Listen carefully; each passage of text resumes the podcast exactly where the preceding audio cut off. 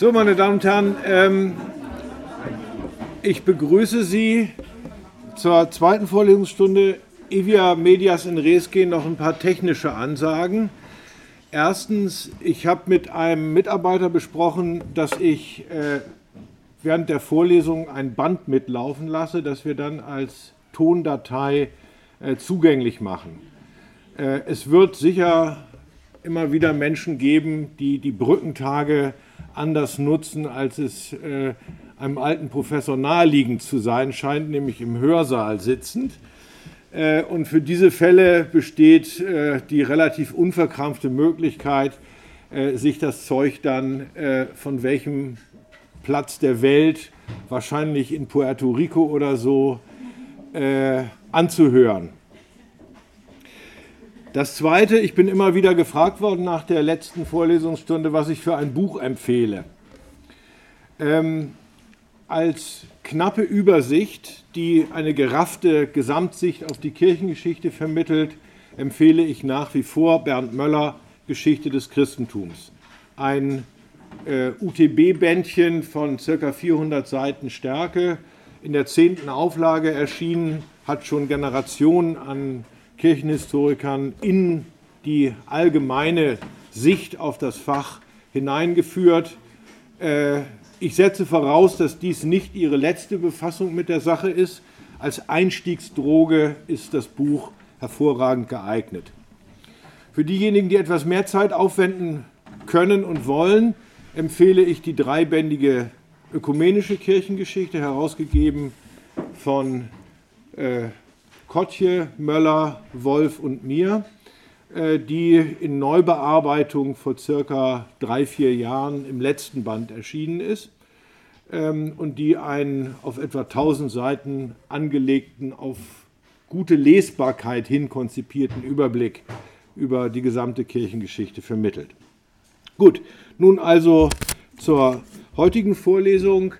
Äh, ich hatte zunächst mit der Vollmacht Jesu begonnen und in einem zweiten Schritt möchte ich mich nun der Jerusalemer Urgemeinde zuwenden, in einem nächsten Schritt dann äh, Paulus und seinen Gemeinden.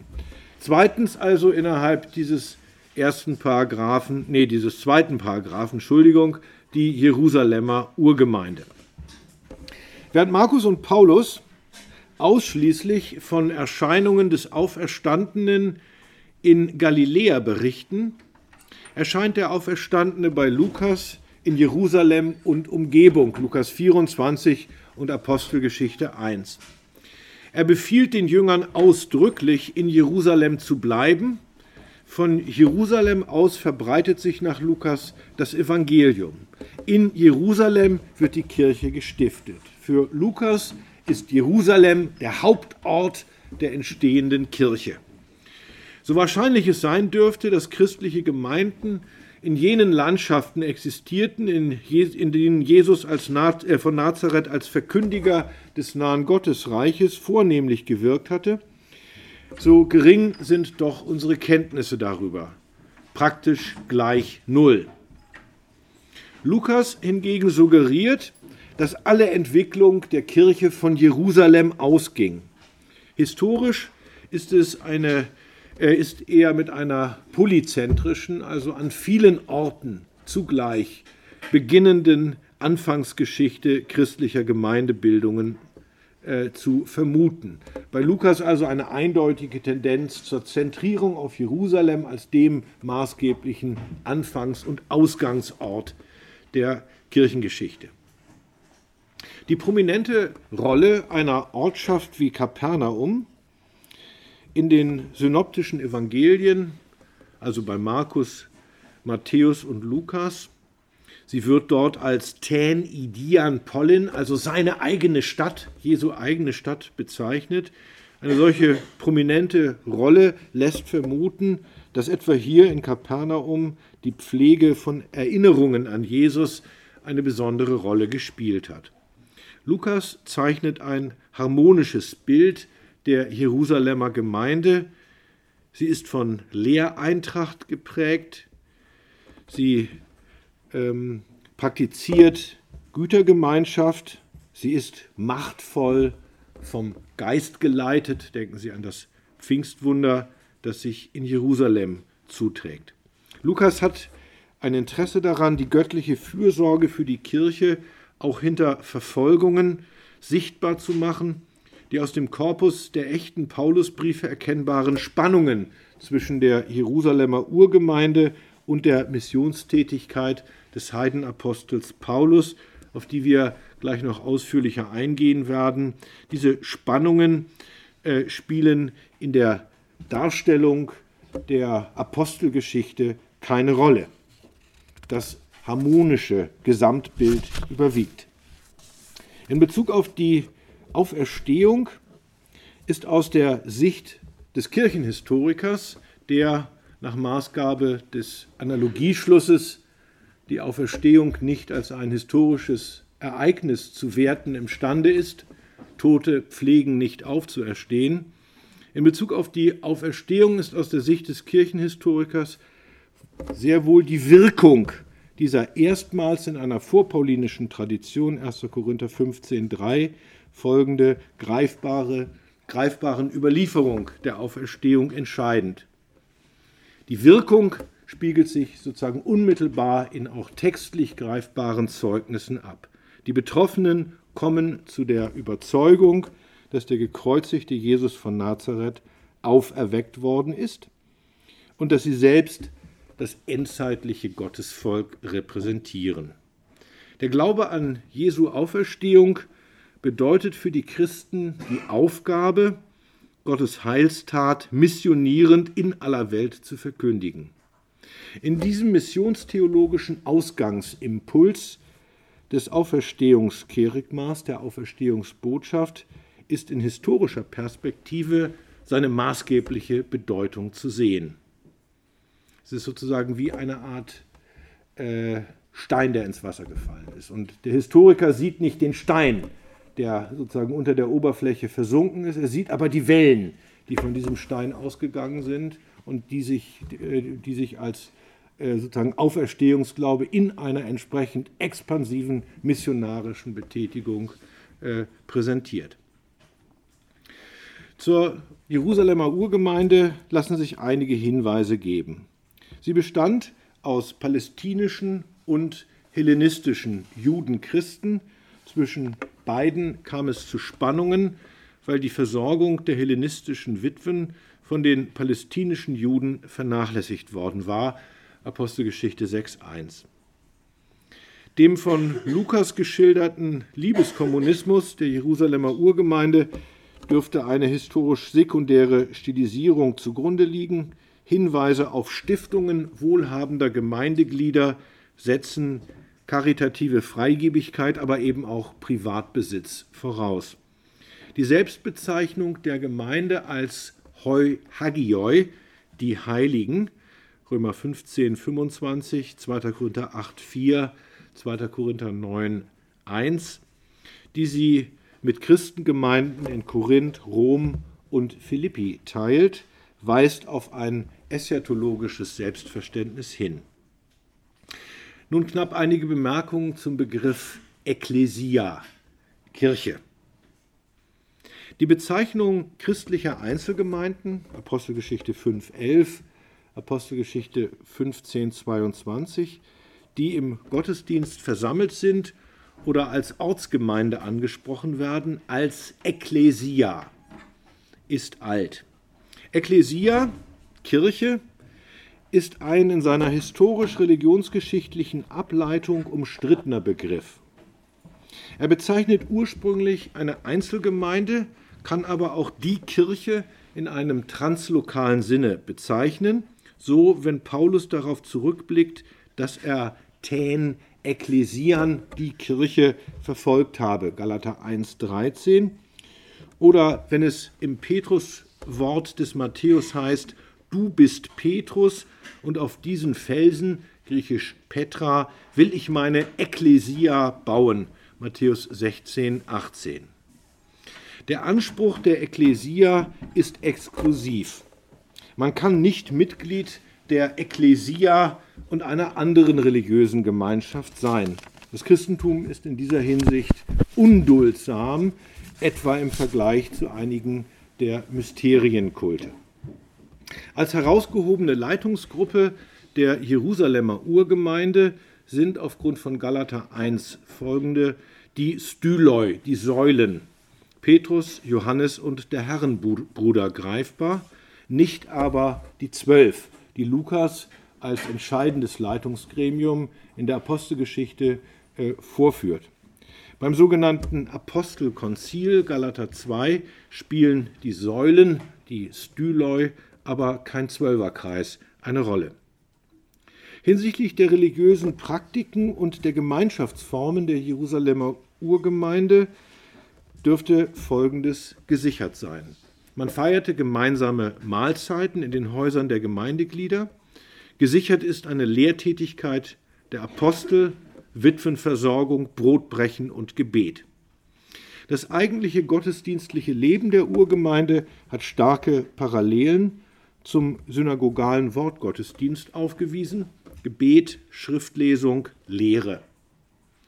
Der eschatologische Ruf Maranatha, ein aramäisches Wort, komm Herr, 1. Korinther 16, 22, aber auch in der Didache, auf die ich gleich noch zu sprechen kommen werde, belegt, der vielleicht in den Zusammenhang der urchristlichen Mahlfeier gehörte. Und das Bekenntnis zu Christus als dem gekreuzigten und auferstandenen Herrn ist zum Kernbestand des urgemeindlichen Gottesdienstes zu rechnen. Die Aufnahme in die Gemeinde wurde durch die Taufe vollzogen, die im Anschluss an die Johannistaufe freilich als Taufe auf den Namen Jesu, das ist sozusagen der Kernbestand christlichen Taufverständnisses, eine Taufe eis to onoma tu Jesu, also auf den Namen Jesu, gefeiert wurde. Die Taufe wurde als Ritual der Sündenvergebung verstanden, beziehungsweise mit Sündenvergebung in Zusammenhang gebracht, am ausführlichsten innerhalb des Neuen Testaments reflektiert in Römer 6. Und sie wurde möglicherweise auch als apokalyptischer Versiegelungsakt gedeutet. Das heißt, den Getauften wurde ein Schutz im drohenden, hereinbrechenden Gericht zuteil. Die Mahlgemeinschaft, häufig als sogenannte Agape-Feier verstanden, als Liebesmahl, könnte bereits die Abendmahlsfeier eingeschlossen haben. Die Rückführung des Abendmahlsritus auf das letzte Mahl Jesu mit seinen Jüngern ist in der synoptischen Tradition bei Paulus 1. Korinther 11 und in der Didache erkennbar.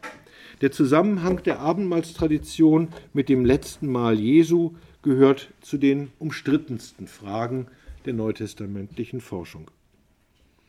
Im Ganzen scheint die Jerusalemer Urgemeinde eine rein judenchristliche Gemeinde gewesen zu sein, die den Zusammenhang mit dem Judentum wahrte und auch die Gesetzesvorschriften zu halten versuchte.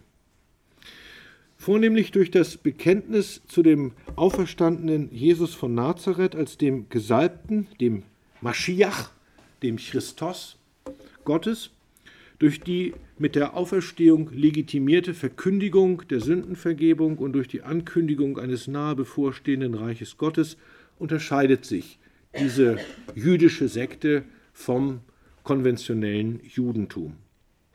Ihre Lehre ist als Lehre einer eschatologisch orientierten, auf radikalen Gehorsam gegen Gott dringenden jüdischen Sekte zu bezeichnen. In dem Bekenntnis zu Jesus als dem auferstandenen Christus liegt der Keim einer die angestammten Überlieferungen transformierenden und auch in Frage stellenden Entwicklungsdynamik. Aus dieser Sekte und dem, was ihr zentral wichtig war, nämlich das Auferstehungserlebnis ihres Kultheros, entwickelt sich eine sozusagen Dynamik, die schließlich zur Trennung, zur ausgesprochen schmerzhaften äh, Trennung vom Judentum führt. In Bezug auf die Entwicklung der Jerusalemer Urgemeinde ist historisch einigermaßen sicher, dass sie nach der Hinwendung des Petrus zur Heidenmission von dem Herrenbruder Jakobus geleitet worden ist. Apostelgeschichte 12, 17. Jakobus soll in der Zeit einer Vakanz der römischen Statthalterschaft, als es zu römischen Übergriffen auf Christen kam und auch antirömische Tendenzen auftraten, im Jahre 62 mutmaßlich das Martyrium durch Steinigung erlitten haben. Nach einer Nachricht Euseps in der Kirchengeschichte, äh, Euseps Historia Ecclesiastica Buch 353, ist die Gemeinde vier Jahre später, zu Beginn des jüdischen Krieges, nach Pella im Ostjordanland gezogen, sodass mutmaßlich in der Phase des jüdischen Krieges zwischen 66 und 70 äh, Christen in Jerusalem nicht mehr lebten. Unter der Leitung des Jakobus scheint die Jerusalemer Urgemeinde auch von einem Kreis von Ältesten, Presbyteroi, Apostelgeschichte 11.30, geführt worden zu sein. Wahrscheinlich liegen die Anfänge einer presbyterialen Kirchenleitung, also einer Leitung der Kirche durch ein Gremium von Ältesten, die uns später noch ausführlicher beschäftigen werden, in Jerusalem. Diese äh, Leitung durch einen Presbyterkreis gilt als religionsgeschichtlich aus dem Judentum stammendes Leitungselement in der Geschichte, wenn man so will, der Kirchenverfassung.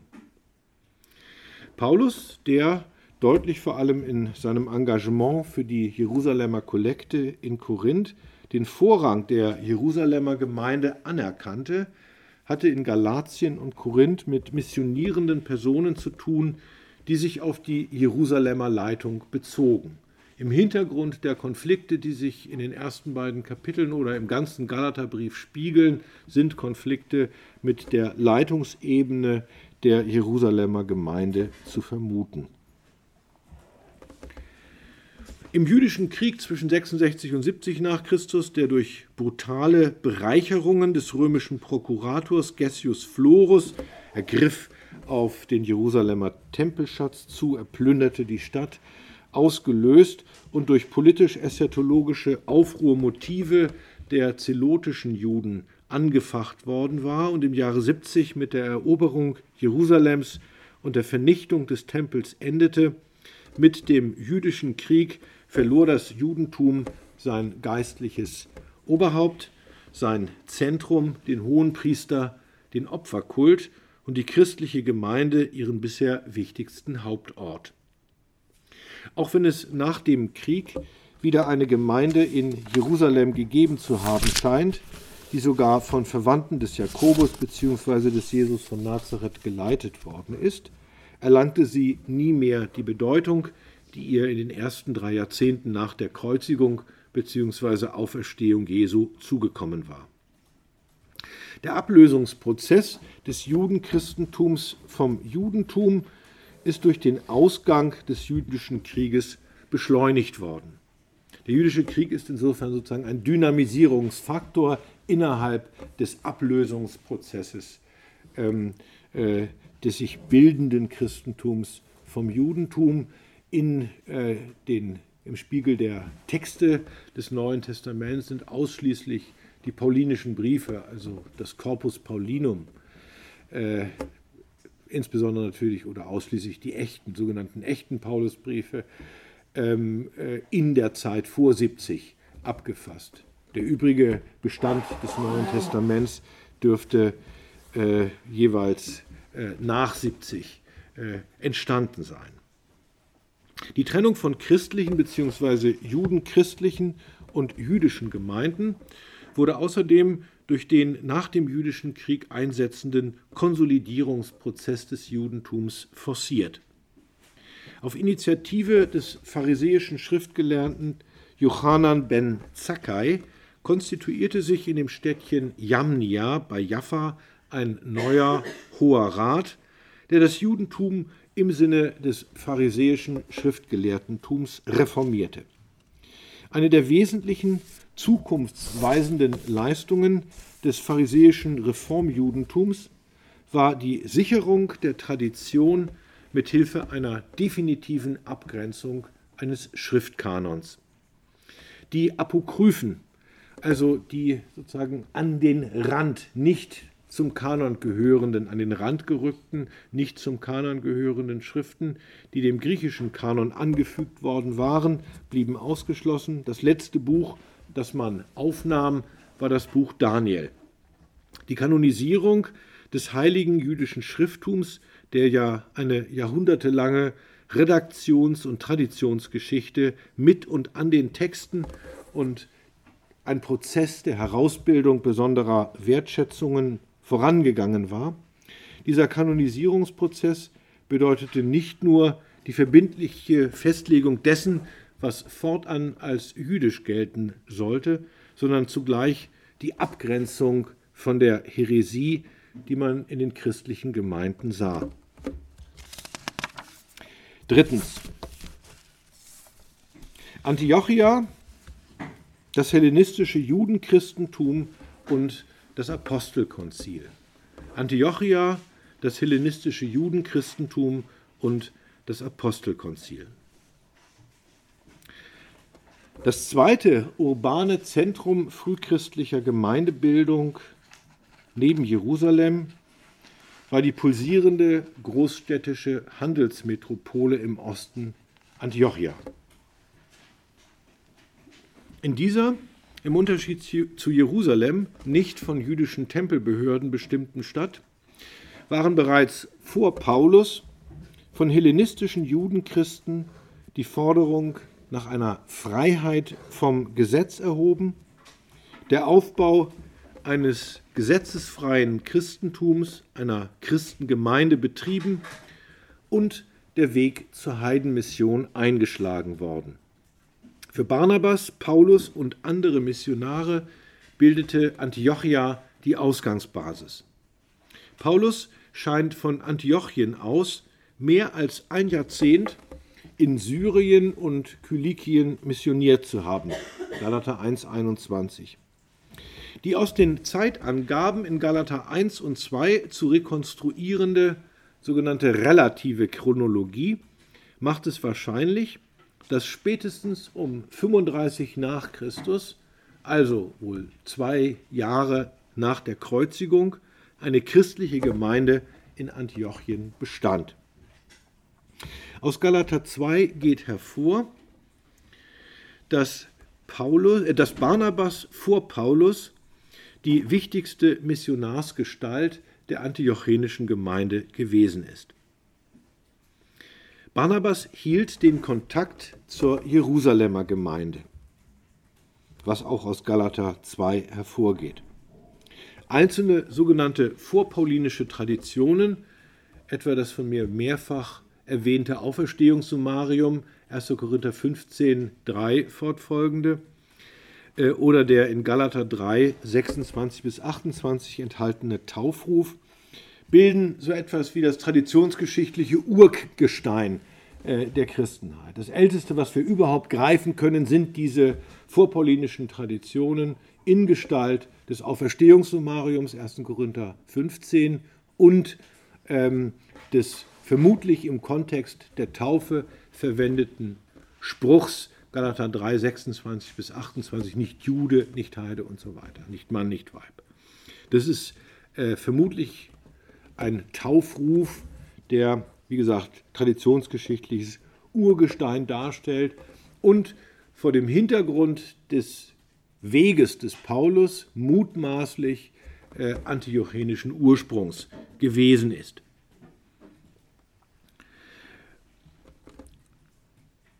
Die Selbstständigkeit der antiochenischen Gemeinde gegenüber Jerusalem scheint im Ganzen groß zu sein, denn nach den chronologischen Hinweisen des Paulus in Galater 1 und 2 muss es mindestens eine etwa zehn Jahre währende Missionstätigkeit des Paulus in Syrien und Kilikien gegeben haben, bei der den Heiden ein gesetzesfreier Zugang zum Heil verkündigt worden war ohne dass es in dieser zentralen Frage zu einer Verständigung mit den Jerusalemer Autoritäten gekommen wäre.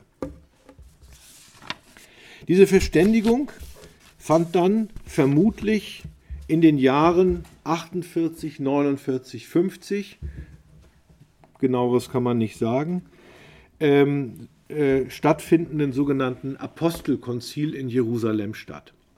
Als maßgebliche Quelle für dieses Ereignis hat Galater 2, 1 bis 10 zu gelten. Die Darstellung in Apostelgeschichte 15 weist starke Überarbeitungen auf und hält in der Regel moderner Tendenzkritik nicht stand. Zum Zeitpunkt des Apostelkonzils, also um 50, ist von zwei höchst verschiedenen äh, Zentren frühchristlicher Gemeindebildung, Jerusalem und Antiochien, auszugehen. In Jerusalem hatte sich ein gesetzestreues, wohl aramäisch sprechendes Judenchristentum etabliert.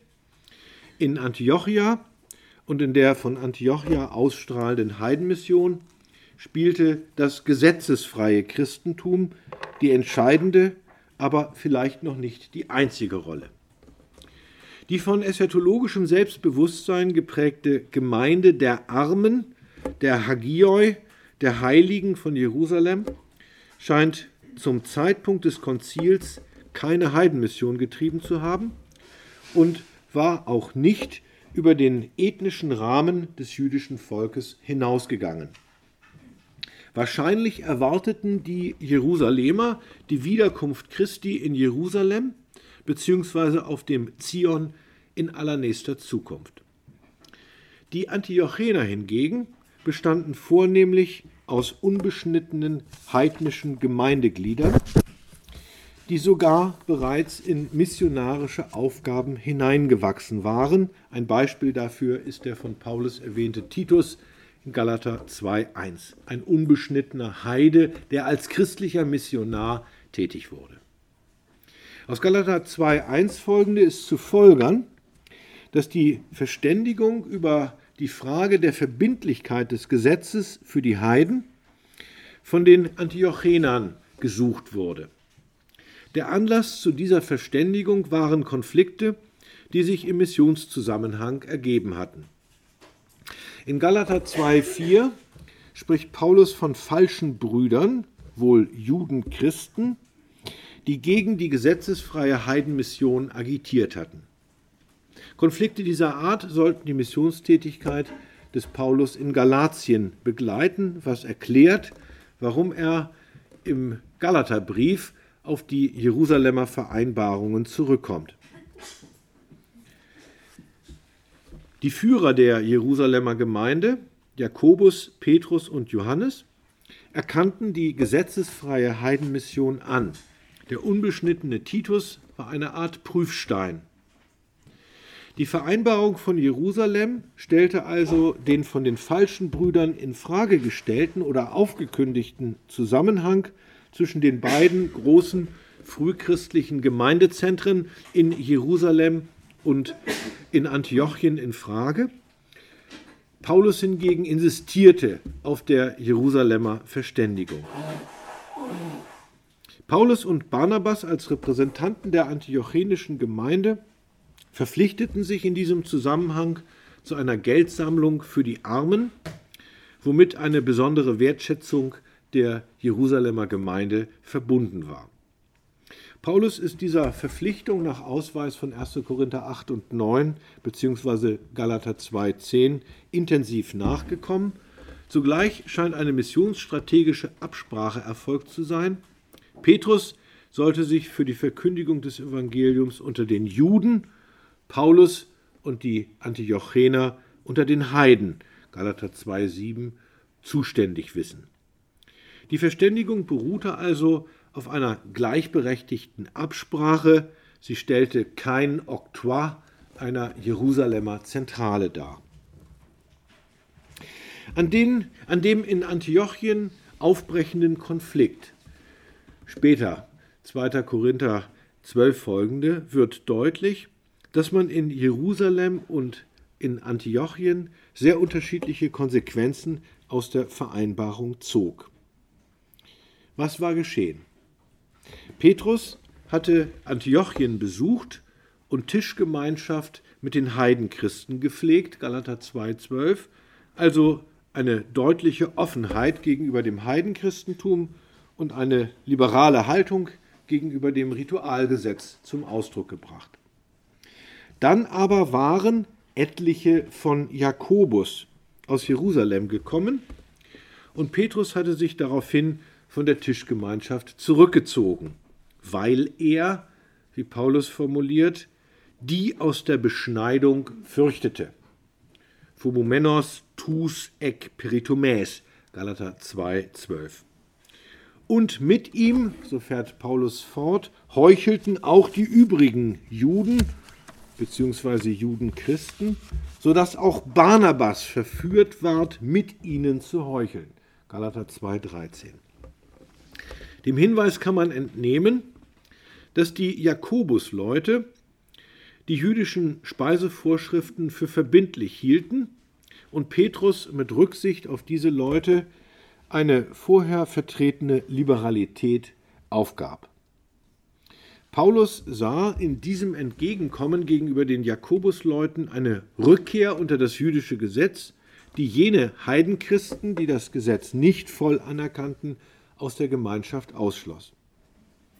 Paulus hat deshalb Petrus öffentlich kritisiert, sich vielleicht aufgrund dieses Zwischenfalls von Barnabas getrennt und sein eigenes Missionsunternehmen gestartet. Möglicherweise hat er auch im Gefolge dieses Zwischenfalls eine konsequente Weiterentwicklung seiner theologischen Stellung zum Gesetz vollzogen, die wohl über die Verständigung des sogenannten Apostelkonzils hinausging. Denn in Jerusalem hatte man sich darauf verständigt, dass den Judenchristen die Gesetzeserfüllung freistehen sollte. Im Galaterbrief formulierte Paulus nun, dass die Hinwendung zu Christus und der Glaube an ihn das Eingeständnis bedeute, dass aus den Werken des Gesetzes keine Gerechtigkeit vor Gott möglich sei. Galater 2, 15 bis 21. Das Evangelium im Verständnis des Paulus hob nun die bindende Kraft der religiösen, kulturellen und sozialen Normen, die außerhalb Christi galten, in der eschatologischen Wirklichkeit des Seins in Christus des Seins en Christo definitiv auf. Schauen Sie sich Texte wie Galater 3, 26 bis 28 oder 1. Korinther 12, 13 an. Viertens.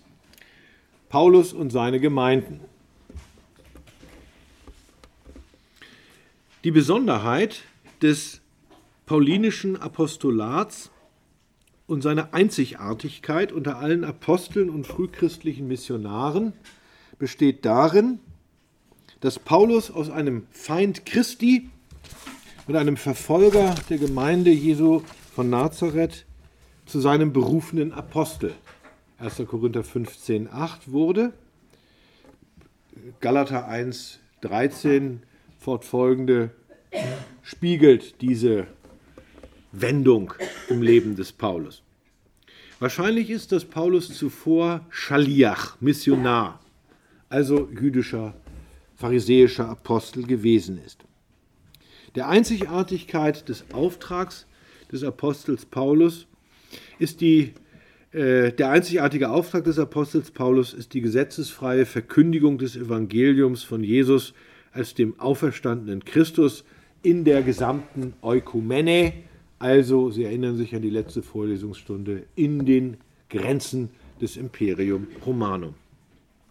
Mit dem von ihm erhöhten Christus, der ihm das Apostolat verleiht, verbindet sich Paulus und dies bedeutet für ihn eine vollständige Unabhängigkeit von menschlichen Autoritäten. Er legitimiert seine Autorität aus der Berufung durch den auferstandenen Kyrios, den Herrn. Die Begründung einer Vorrangstellung der Jerusalemer Autoritäten und des Petrus aufgrund ihrer Beziehung zum irdischen Jesus erkennt Paulus nicht an. Die in der Auferstehung begründete neue Christuswirklichkeit, er spricht von der neuen Schöpfung, der Kainektisis, 2. Korinther 5, 17, begrenzt für ihn die Bedeutung des Christus nach dem Fleisch, Katasarka, 2. Korinther 5, 16. Also diejenigen, die Christus nach dem Fleisch gekannt haben, wir würden sagen den irdischen Jesus, haben keinen Vorteil gegenüber ihm, der durch den Auferstandenen berufen wurde. In den Auseinandersetzungen mit Petrus und Barnabas in Antiochien oder mit seinen Gegnern in Galatien und Korinth wird die auf den auferstandenen Christus begründete Legitimität seines Apostolats herausgestellt. Der Anspruch des Paulus, in seinem Wirken die Vollmacht des erhöhten Christus durchzusetzen, wirkt sich unmittelbar in der Verantwortung für die von ihm gegründeten Gemeinden aus. Die jungen Gemeinden sind seine Kinder, er ist ihr geistlicher Vater. 1. Korinther 4, 14, 2. Korinther 12, 14, Philippa 2, 22. Sie sind, wie er formuliert, gezeugt in Christo Jesu durchs Evangelium. 1. Korinther 4, 15. Die Analogie zwischen seiner Beziehung zu den Gemeinden und der Fürsorge liebender Eltern bezeugt eine tiefe Bindung an die jungen Christen, die durchaus emotional genannt zu werden verdient. Das Verhältnis des Apostels zu seinen Gemeinden ist auf geschichtliche Dauerhaftigkeit hin angelegt und findet erst am allerdings demnächst erwarteten eschatologischen Tag Jesu 2. Korinther 14 und 2. Äh, Philippa 2, 16 ein Ende. Das apostolische Verhältnis zu den von Paulus gegründeten Gemeinden ist durch Autorität gekennzeichnet. Paulus bleibt für seine Gemeinden in allen Fragen ihrer Glaubens- und Lebensorientierung der maßgebliche Anhaltspunkt. Besonders deutlich im ersten Korintherbrief, wo eine Fülle an Gemeindefragen, die an ihn äh, ergangen sind, äh, abgearbeitet werden. Die an ihn herangetragenen Probleme löst Paulus gemäß der ihm von Christus verliehenen Vollmacht. Hier auch wieder das Substantiv exousia, das, wie Sie sich erinnern, zur Kennzeichnung des Wirken Jesus, er redete in Vollmacht, verwendet wurde. 2. Korinther 10, 8 oder 2. Korinther 13, 10, Kataten, äh, exousian, hen hokyrios, edoken moi, eis eukodomen, also jener Vollmacht, die mir der Herr verliehen hat zur Auferbauung.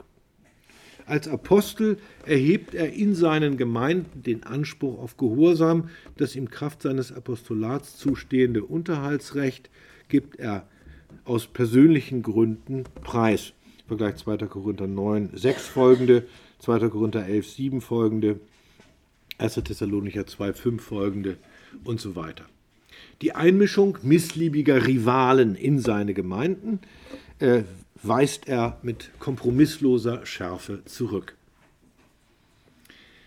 Die apostolische Autorität zielt freilich nicht auf weltliche menschliche Herrschaft ab, sondern auf die bedingungslose Bindung des Glaubens an Christus.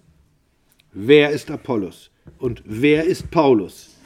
Diener, die Akonoi, sind sie, durch die ihr, also die Korinther, zum Glauben gekommen seid. Die Verpflichtung, 1. Korinther 3,5, die Verpflichtung gegenüber dem Evangelium, hinter das sein Verkündiger grundsätzlich zurücktritt, ist Maßstab und Grenze aller geschichtlichen Autorität. Vergleich Galater 1,8. Ist etwa Paulus für euch gekreuzigt? Oder seid ihr auf den Namen des Paulus getauft? 1. Korinther 1,13. Für Christus, aber nicht vor Christus, steht der Apostel in seiner Gemeinde. An der Stelle Christi, aber nicht so, dass er Christus verdeckte, sondern so, dass er ihn repräsentiert und zur Geltung zu bringen den Anspruch erhebt.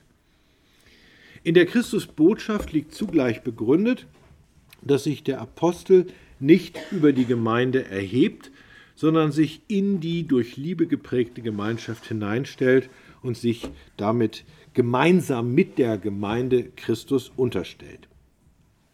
Hinsichtlich der organisierenden und strukturierenden Grundaussagen der paulinischen Gemeindeorganisation ist Folgendes festzustellen. Die Gemeinde oder Ekklesia ist für Paulus das eschatologische Gottesvolk der Endzeit, geleitet von dem erhöhten Christus und bezogen auf die Erwartung seiner Wiederkunft, seiner Parousia. Das Gottesvolk besteht aus Juden und Heiden und umspannt den gesamten Weltkreis, die gesamte Eukumene.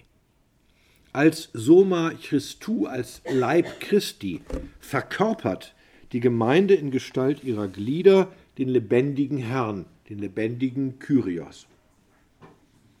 Durch die Taufe ist jeder Christ Geistträger, jede Christin selbstverständlich auch. Diese Geistträgerschaft äußert sich in der Vielfalt und Konkretheit konkreter Gaben. Römer 12, 1. Korinther 12 wird ausgiebig über die Charismata, die unterschiedlichen Geistesgaben, gehandelt. Die paulinische Verkündigung scheint von konkreten, enthusiastischen Geistbezeugungen prophetischer, exorzistischer, parapsychologischer Art begleitet gewesen zu sein. Paulus hat diese enthusiastischen Phänomene grundsätzlich anerkannt. Die Geistesgaben sollten aber am Kriterium der gemeindlichen Auferbauung, der Eukodomä, gemessen werden. Nur das, was der gemeindlichen Auferbauung dient, kann als legitimes Geistzeugnis anerkannt werden. Das Getriebensein vom Geist bezeugt die Freiheit vom Gesetz. Galater 5, 18, 2. Korinther 3, 17.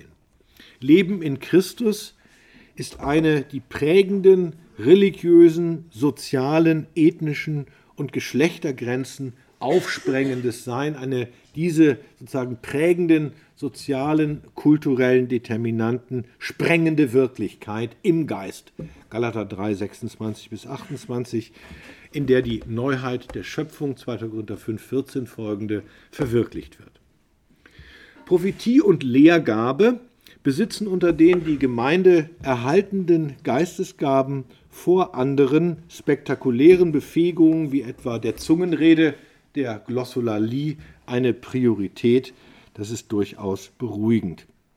Da äh, dies der Eukodomä dient, denn das äh, sozusagen enthusiastische Lallen, das offensichtlich exzessiv praktiziert wurde, insbesondere in Korinth, und das einige besonders schick fanden und besonders sozusagen virtuos zu inszenieren vermochten, äh, äh, versucht Paulus durch die Priorisierung der Prophetie, durch die Priorisierung der Schriftauslegung und das Messen der Geistesgaben am Kriterium der Auferbaulichkeit ähm, einzugrenzen.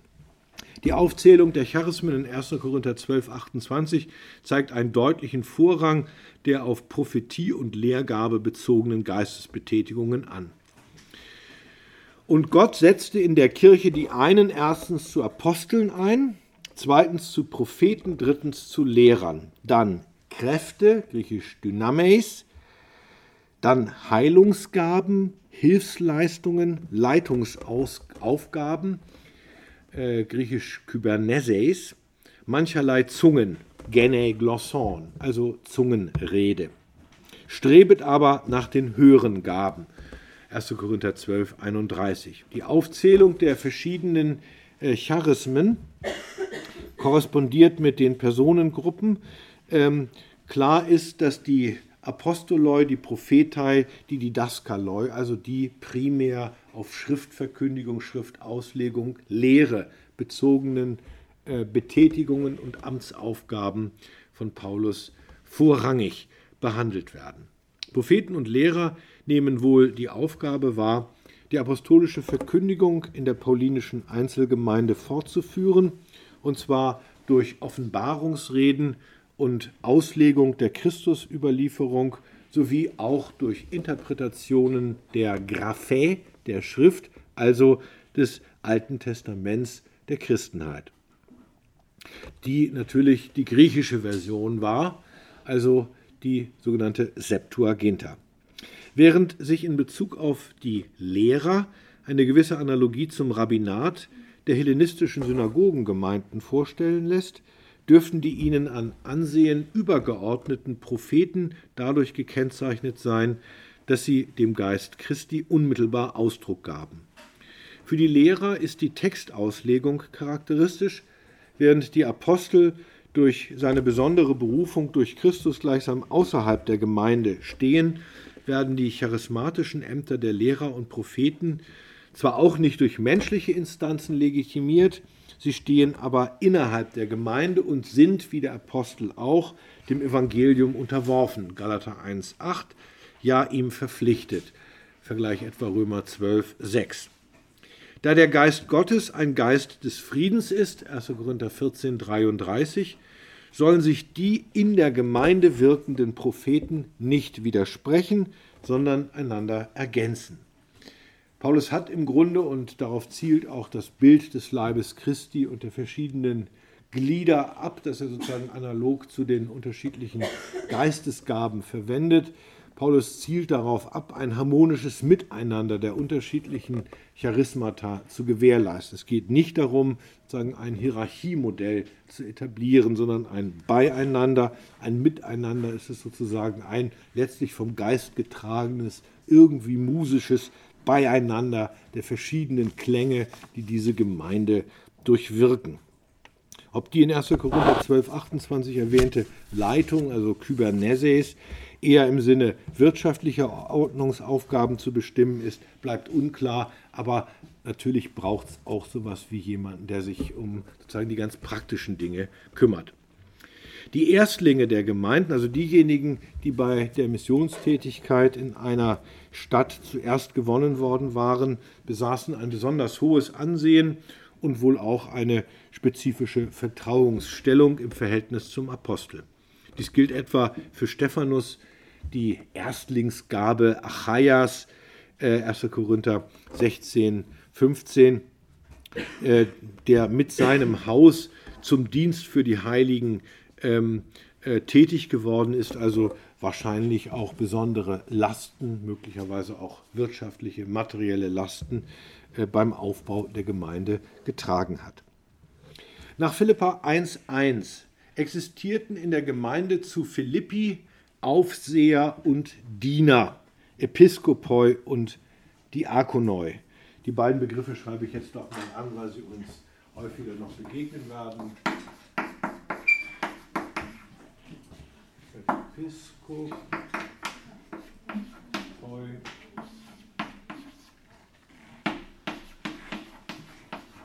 und Diakonoi. Also Aufseher, Diener.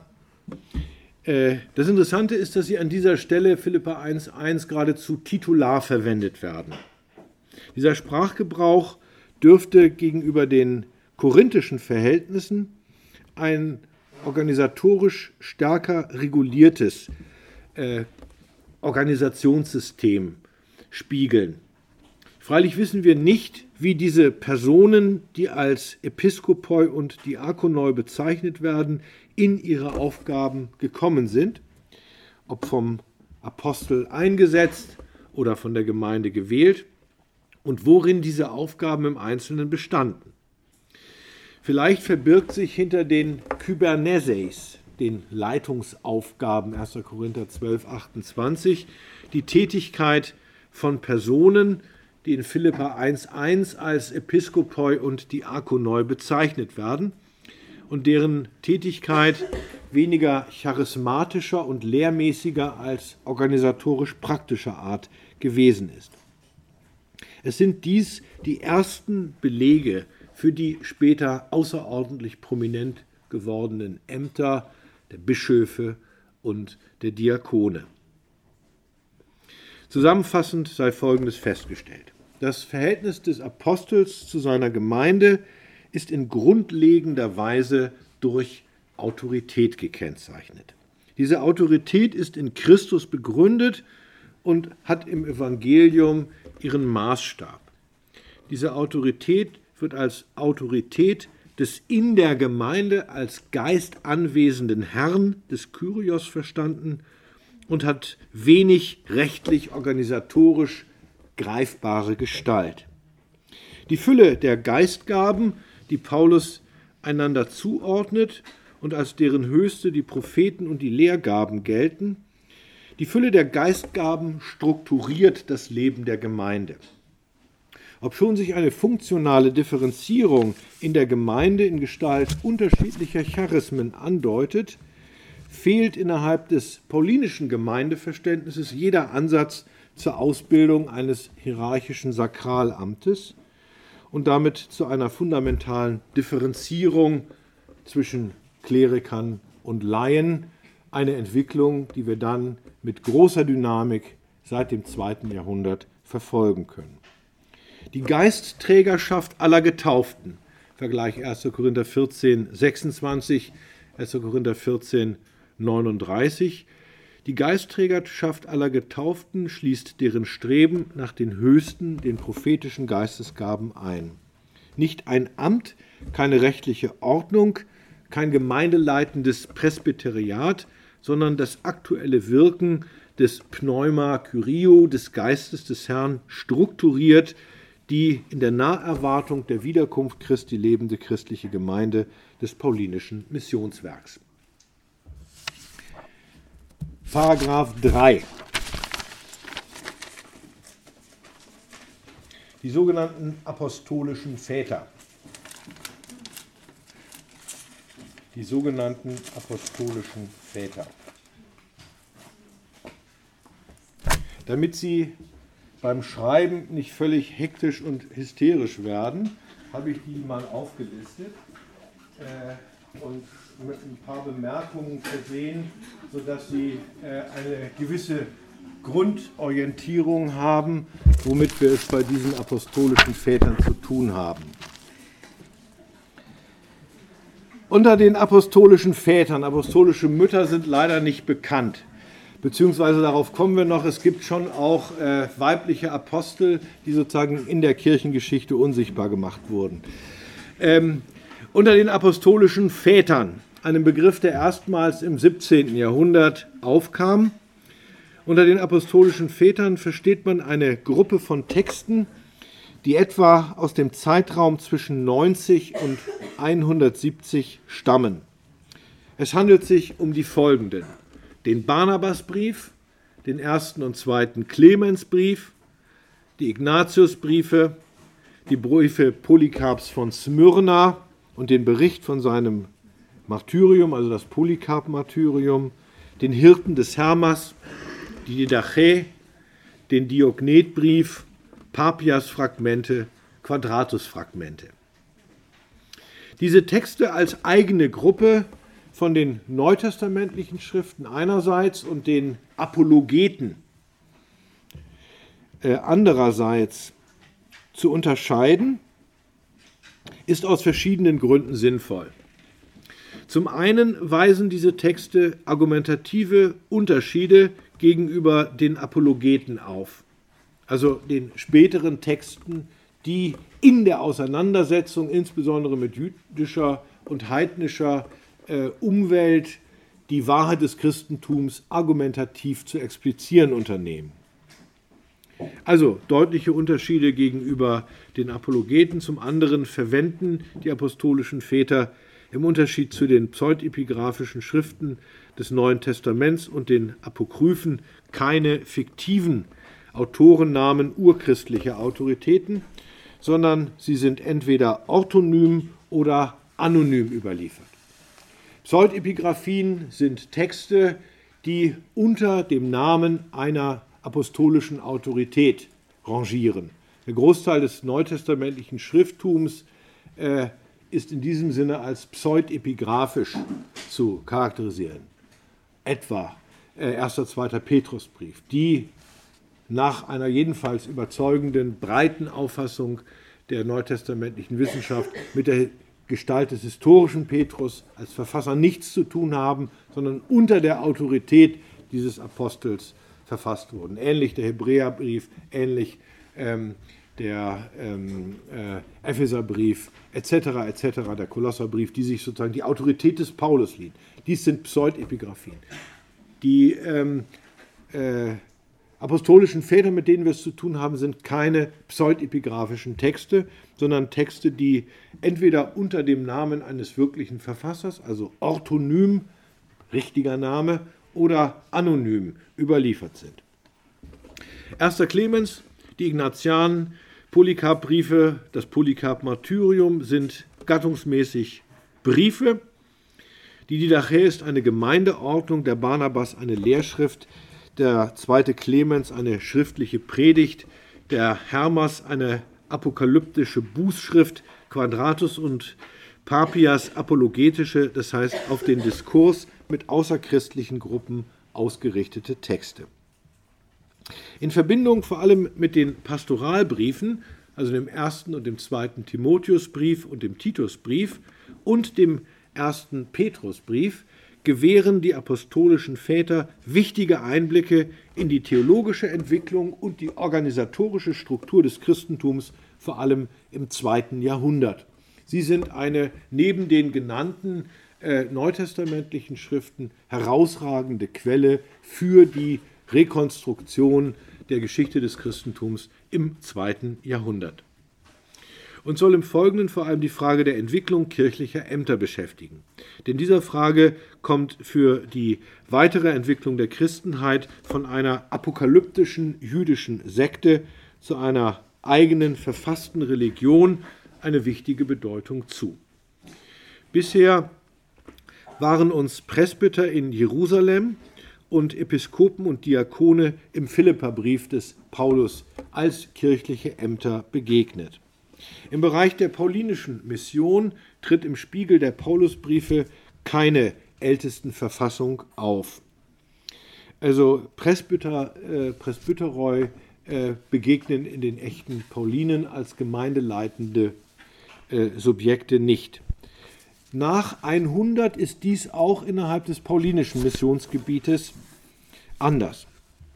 Der erste Petrusbrief, eine unter dem Namen des Petrus veröffentlichte, auf circa 100 zu datierende Pseudepigraphie, die sich an Gemeinden im Bereich der paulinischen Mission in Kleinasien richtet.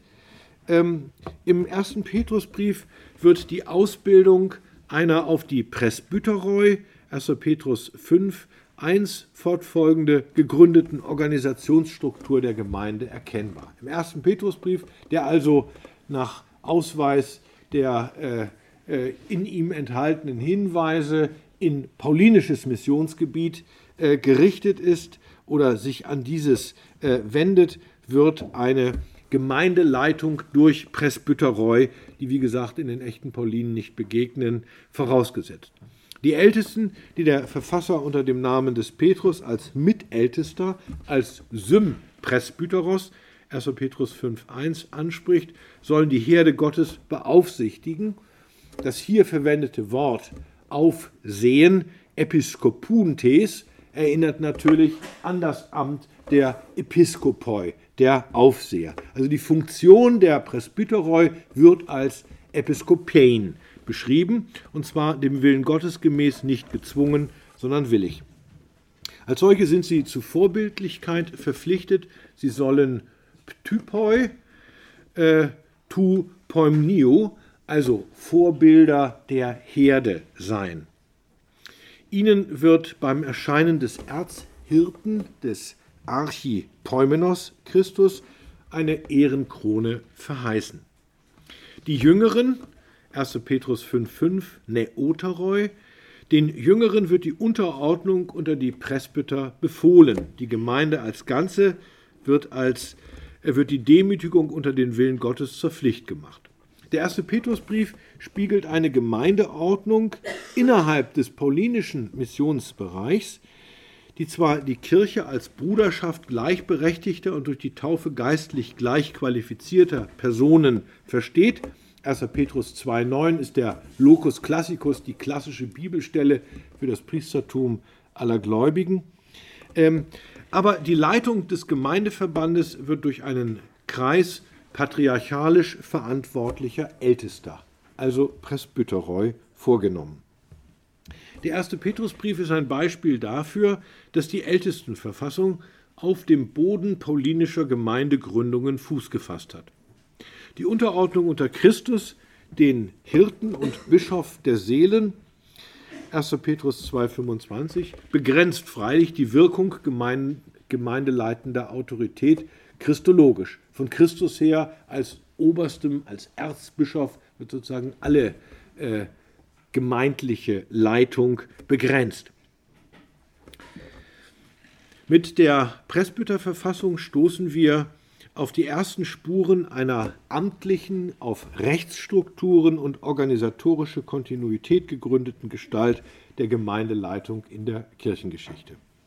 Die Ursprünge der Presbyterverfassung sind kaum jünger als die paulinische Gemeindeauffassung. Sie weisen in ein judenchristliches Entstehungsmilieu, also eine Analogie zwischen presbyterialer Leitung einer Synagoge und einer presbyterialen Leitung der Ekklesia. Also, äh, um das sozusagen abkürzend äh, vorwegzunehmen, Episkopoi und Diakonoi sind Amtsbezeichnungen, die vermutlich aus einem heidenchristlichen Entstehungskontext stammen. Presbyteroi stammen mutmaßlich aus einem judenchristlichen äh, Entstehungshintergrund. Geht man davon aus, dass die hellenistische Gemeinde in Jerusalem von einem in Analogie zum jüdischen Synagogenverband gebildeten Leitungsgremium aus sieben Männern geführt wurde. Apostelgeschichte 6.2 fortfolgende deutet darauf hin. Und auch im Zusammenhang des Apostelkonzils sind Presbyter als Gemeindevorsteher belegt, in Apostelgeschichte 15 jedenfalls, 15, 2, 4 und 6. Dann ist ein hohes Alter der ältesten Verfassung äh, in der Leitung der Ekklesia wahrscheinlich. Die griechisch sprechenden Juden nannten ihren Gemeindevorstand Presbyteroi. Paulus dürfte Presbyterverfassungen gekannt haben, aber er hat in seinem eigenen Missionsbereich offenkundig nichts derartiges praktiziert, möglicherweise äh, um sozusagen das freie Wirken des Pneuma, Kyrio des Geistes des Herrn nicht durch zu strukturierte amtliche Verhältnisse zu begrenzen. Für Lukas ist die Presbyterverfassung selbstverständlich, ebenso für den Jakobusbrief. In Lukas Darstellung der paulinischen Missionstätigkeit wird vorausgesetzt, dass der Apostel in jeder Gemeinde Älteste einsetzt. Apostelgeschichte 14, 23. Also bei Lukas ist es dann so, dass von Paulus sozusagen in den verantwortlichen Gemeinden ihn dann repräsentierende Presbyteroi ähm, eingesetzt werden. Die Presbyterialverfassung, so sagten wir, ist als christliche Analogie zum jüdischen Synagogenvorstand zu interpretieren, während die Presbyteroi als Ausleger des Gesetzes im Judentum die maßgeblichen und einzigen Autoritäten darstellten, ist für die christlichen Gemeinden allerdings gemäß ihrer Orientierung nicht am vergangenen Gesetz, sondern am gegenwärtigen Herrn die Tätigkeit von Propheten neben Ältesten als Leitern der Gemeinde bzw. des Gottesdienstes charakteristisch. Auch wenn die aktuelle Wirkung des Geistes für die paulinische Gemeindeordnung, etwa im Spiegel der Korintherbriefe, entscheidend war, so muss doch das stärker auf die Sicherung von Traditionen angelegte Ältestenamt auch in den paulinischen Gemeinden bald an Bedeutung gewonnen haben. Das Ältestenamt dient sozusagen der Verstetigung, der Traditionsbildung und damit auch der Etablierung verbindlicher äh, Sukzessionsbedingungen.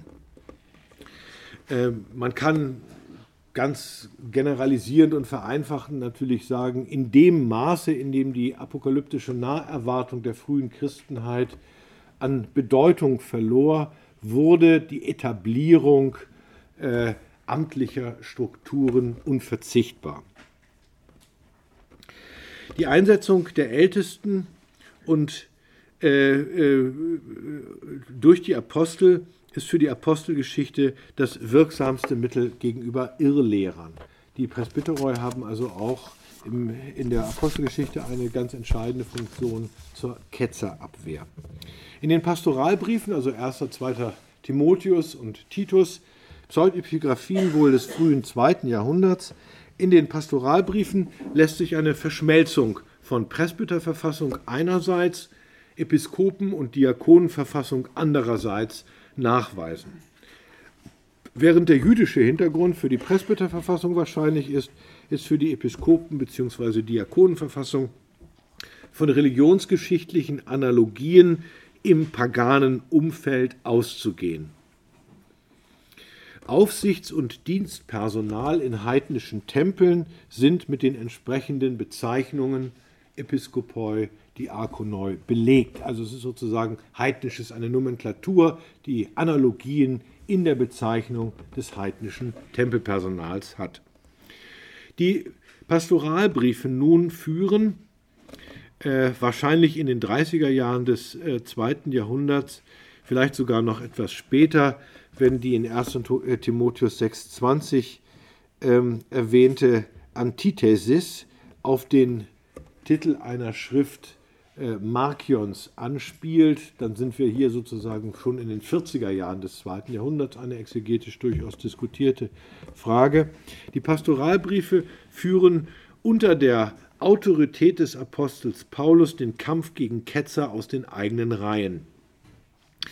Die Irrlehrer werden als Anhänger einer fälschlich sogenannten Gnosis 1. Timotheus 6,20 bezeichnet, die endlose Mythen und Genealogien herausfantasieren.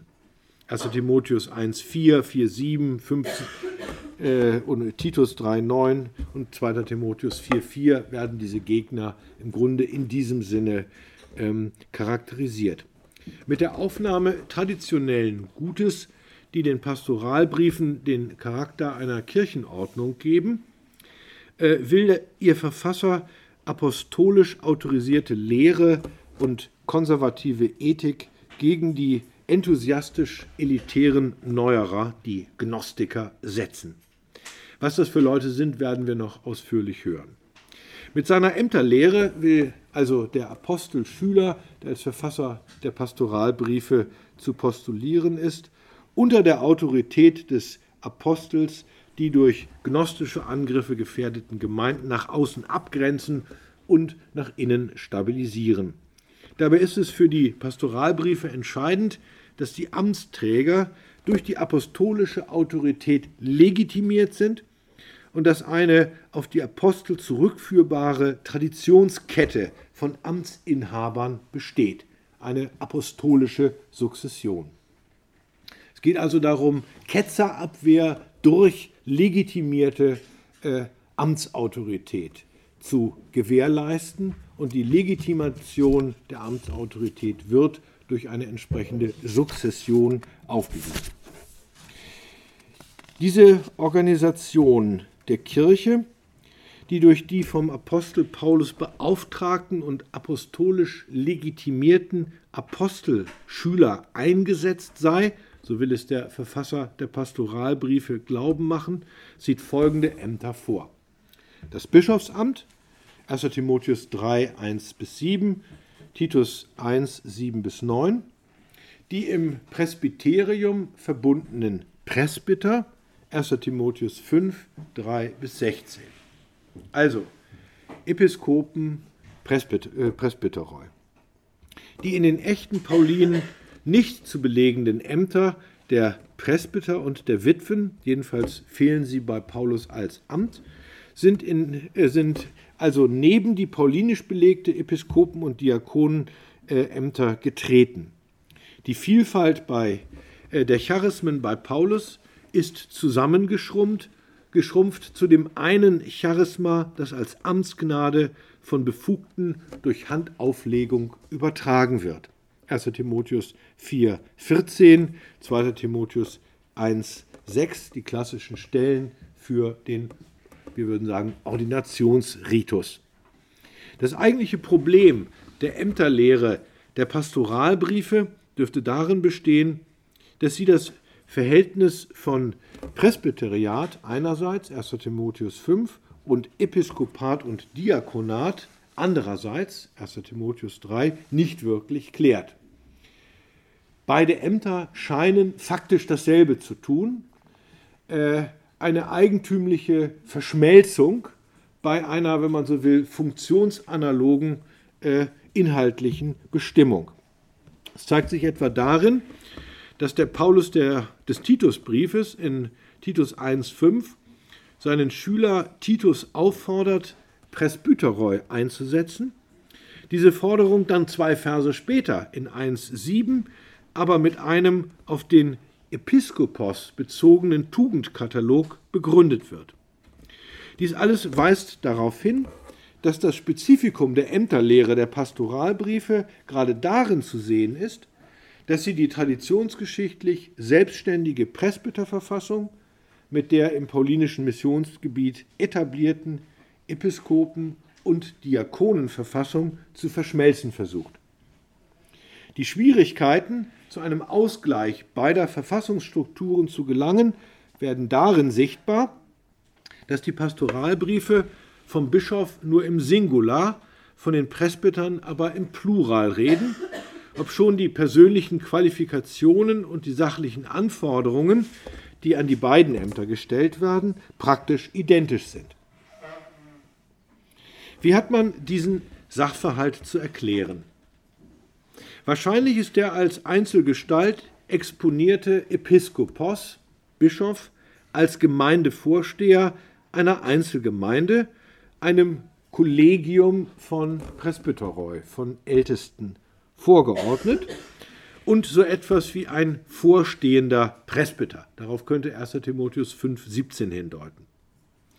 Die Entwicklung zum sogenannten monarchischen Episkopat, also dem einen Bischof, der als äh, Vorsteher äh, des gesamten äh, Amts äh, äh, auftritt.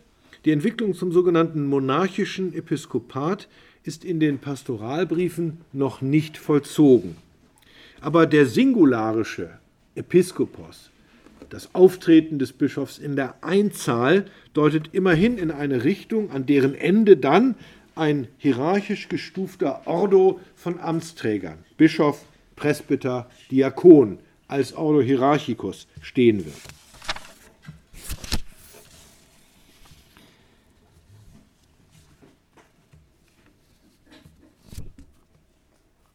Für die Ämterlehre der Pastoralbriefe ist deutlich, dass Lehrtätigkeit, 1. Timotheus 4,13, also Predigt, eine amtlich definitive Rolle spielt. Für die amtstheologischen Vorstellungen hat die Rückbindung der gegenwärtigen Amtsträger an den apostolischen Ursprung, also speziell die kontinuierliche Verbundenheit mit Paulus, ein entscheidendes Gewicht. Die Apostelschüler, denen der Paulus der Pastoralbriefe unmittelbare Anweisungen zum ordnenden Gestalten des Kirchenwesens erteilt, sind Träger der apostolischen Tradition. Die Einsetzung in die Amtsträgerschaft erfolgt durch Handauflegung, 1 Timotheus 5,12. Auch Timotheus hat den Amtsgeist durch Handauflegung des Paulus und des Presbyteriums erhalten. 1 Timotheus 4,14, 2 Timotheus 1,6. Die Amtsträger bewahren und verwalten die apostolische Überlieferung, griechisch Parateke.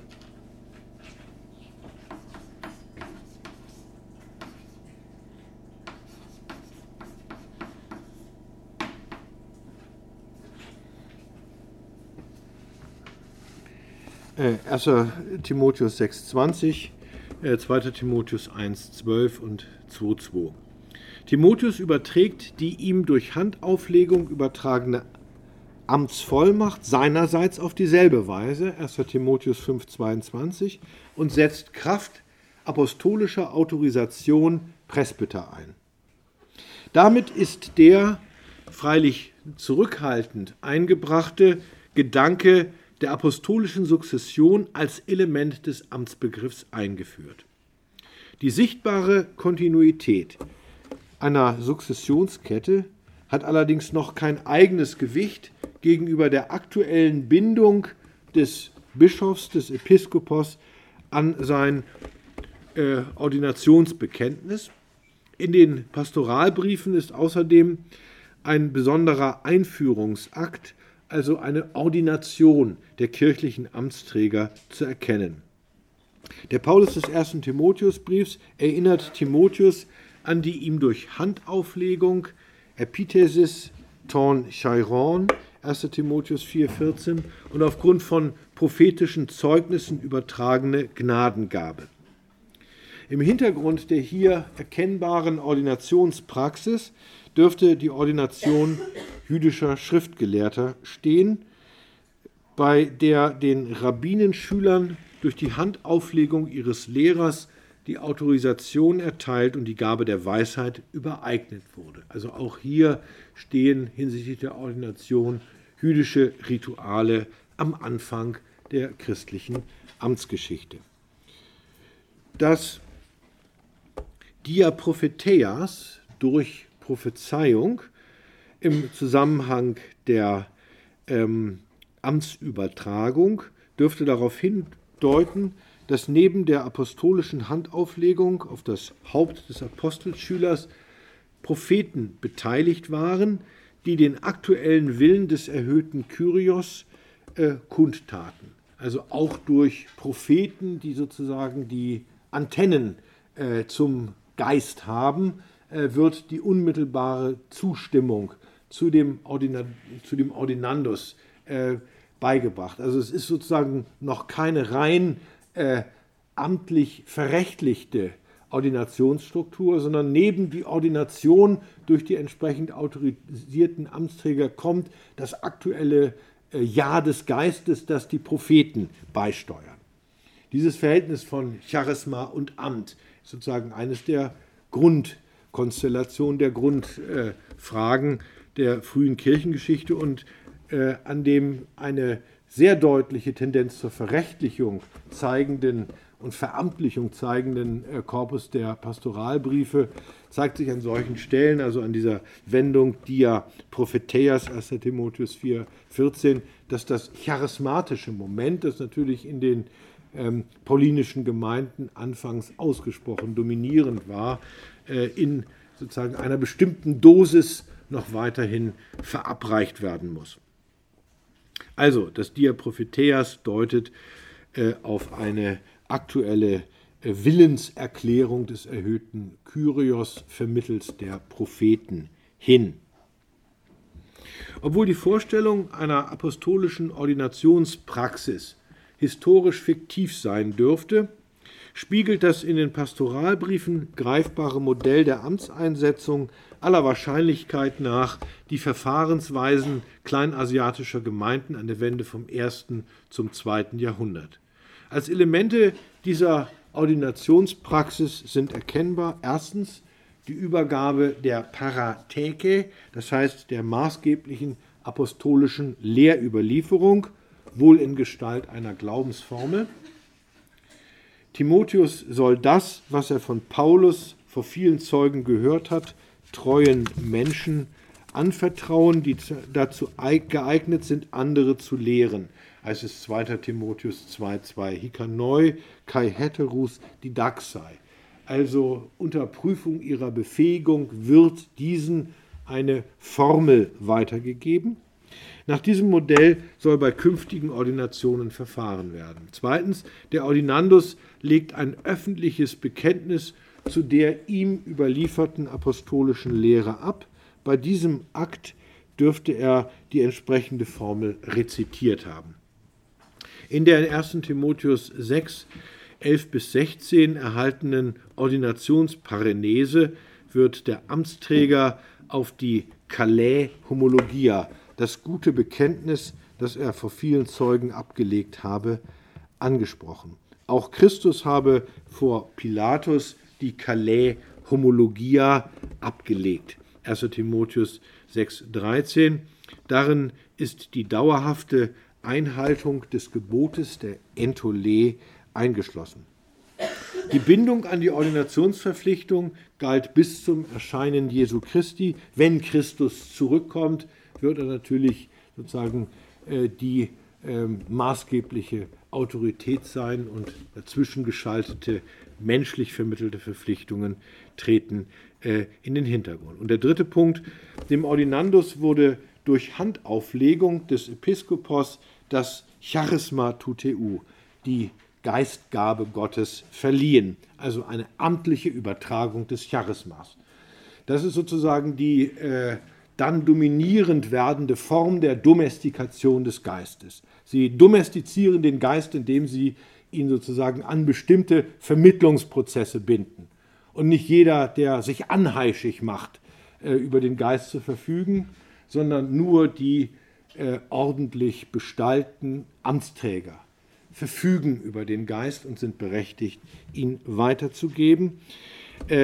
Er ist als bleibender Besitz des Amtsträgers gedacht im Amtsträger Timotheus in Zeu, in dir wohnt der Geist und im Vollzug seines Amtes bei der Einhaltung der Entole wird er wirksam und fähig. 1. Timotheus 6, 14. Für die Inhaber des Episkopen- oder Presbyteramtes bestand, wie es scheint, ein Anspruch auf Unterhaltssicherung durch die Gemeinde. 1. Timotheus 5, 18, also auch eine wichtige Entwicklung in Richtung auf ein professionalisiertes geistliches Amt, eine Unterhaltssicherung, 1 Timotheus 5, 18, eine Regelung, die in Bezug auf die wandernden Apostel schon der ersten Generation galt, 1. Korinther 9, 2. Korinther 11 und öfter. Das in den Pastoralbriefen vorausgesetzte Diakonenamt lässt keine klaren Konturen erkennen. Im Unterschied zum Amt des Episkopos ist die Lehrtätigkeit der Diakone nicht zweifelsfrei zu erheben. Bei den Episkopoi und bei den Presbyteroi ist ganz klar, dass sie lehren. Bei den Diakonoi ist das nicht so eindeutig. Man wird eher davon ausgehen, dass sie diakonische äh, Hilfsleistungen äh, erbrachten. Wahrscheinlich ist die Armenpflege und der Tischdienst bei der Mahlfeier als spezifischer Tätigkeitsbereich der Diakone anzusprechen. Die pastoralen Briefe kennen ein weibliches Gemeindeamt, das Amt der Witwen. Auch sie sollen, wie der Episkopos und wie der Diakonos, nur einmal verheiratet gewesen sein.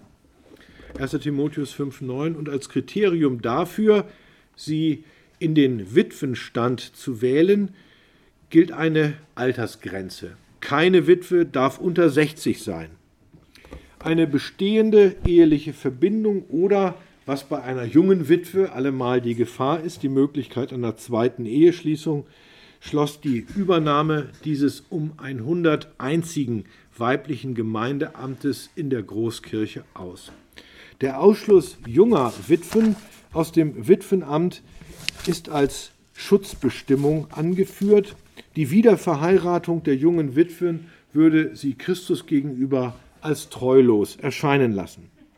Im Unterschied zu den männlichen Amtsträgern gilt in Bezug auf die Witwen dass Ehe- und Gemeindeamt grundsätzlich unvereinbar gewesen sind. Dies galt übrigens für Vikarinnen und Pastorinnen äh, der evangelischen Kirchen bis vor circa einer Generation auch noch. Die Gefahr der Treulosigkeit gegenüber Christus ist wohl im Sinne einer Vernachlässigung gegenüber den Armen als denjenigen, auf die der Witwendienst im Besonderen bezogen war, aufzulegen. So viel zu Paragraph 3. Wir haben noch fünf Minuten, das heißt, wir können noch mit Paragraph 4 anfangen. Charisma und Amt. Kurze Überschrift. Charisma und Amt. Das Verhältnis zwischen dem freien Wehen des Geistes und durch Amtsübertragung definierter Autorität, dieses Verhältnis ist strukturell spannungsreich. Es hat die ganze Kirchengeschichte begleitet, es begleitet sie auch heute noch und zum Teil hat es sie wesentlich bestimmt. Denn immer wieder hat der Geist gegen das Amt aufbegehrt und immer wieder hat das Amt den Geist zu kanalisieren und zu domestizieren versucht. Die Heiligsprechung der beiden Päpste, die wir jetzt erlebt haben, ist ein solcher Kanalisationsakt des Geistes.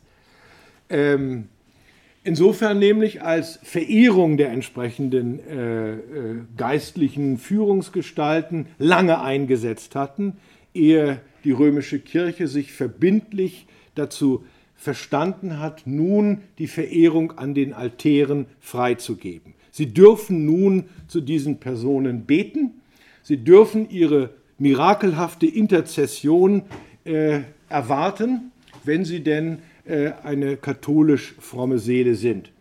Äh, dass man schon faktisch vorher genötigt werden konnte, äh, sich in sozusagen äh, entsprechender religiöser Anmutung äh, zu diesen Gestalten zu verhalten, ist mir vor einigen Jahren bei einem Papstbesuch deutlich geworden, als ich äh, etwas orientierungslos äh, vor dem Altar stand, äh, in dem der Leichnam Johannes des 23. zu sehen war, hinter einer Glasscheibe. Und ich etwas befremdet guckte, was da eigentlich los ist, und dann von einem Pförtner äh, mit Brachialgewalt in die Knie gezwungen wurde. Wobei mir deutlich wurde, also dass hier Anbetung angesagt ist. Also die Praxis, die religiöse Praxis gab es schon vorher, nun also die Kanalisation äh, in Gestalt eines entsprechenden Amtssetzungsverfahrens. Also hier auch ein ganz schöner, äh, was Sie mit Padre Pio machen werden, ist unklar. Wenn Sie Italien besuchen, werden Sie überall darauf stoßen, dass dieser in meiner Sicht äh, äh spiritualistische Betrüger eine breite Verehrung in der Bevölkerung besitzt und Heiligsprechungsverfahren sind nichts anderes als Kanalisationsversuche eines Geistbrausens, das äh, gegebenenfalls sonst äh, für die Institution bedrohlich werden kann. Bereits im Neuen Testament spiegeln sich spannungsreiche Entwicklungen dieser Art.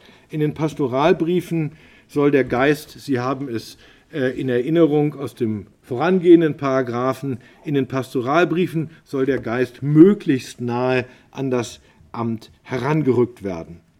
Die Ordination überträgt den Geist auf die Amtsperson, also als Amtscharisma, die damit autorisiert und in eine apostolische Legitimationsstruktur eingefügt ist. Deutlich spannungsreicher oder noch offener stellt sich das Verhältnis von Geist und Charisma bzw. Amt im Spiegel der ersten Kirchenordnung dar, der Didache. Didache ist eine aus dem syrischen Raum oder aus Palästina stammende, ins späte erste oder ins frühe zweite Jahrhundert zu datierende Gemeindeordnung. Die Didache spiegelt Spannungen zwischen Aposteln und Propheten, die als Wandercharismatiker umherreißen, auf der einen Seite und ortsansässigen Amtspersonen, die als Episkopoi und Diakonai bezeichnet werden, auf der anderen Seite. Vieles deutet darauf hin, dass letztere durch erste zurückgesetzt wurden. Also immer wenn die äh, Pneumatiker kamen, äh, die Episkopoi vor Ort nichts mehr zu melden hatten. Und das stank denen. Also hinter der Didache steht das eindeutige Interesse äh, der Jungs, die sozusagen vor Ort die Arbeit machen diese äh, herumreisenden Charismatiker in ihrem Einfluss auf die Gemeinde zu begrenzen. Also der äh, Prädominanz des Charismas gegenüber dem Amt entgegenzutreten.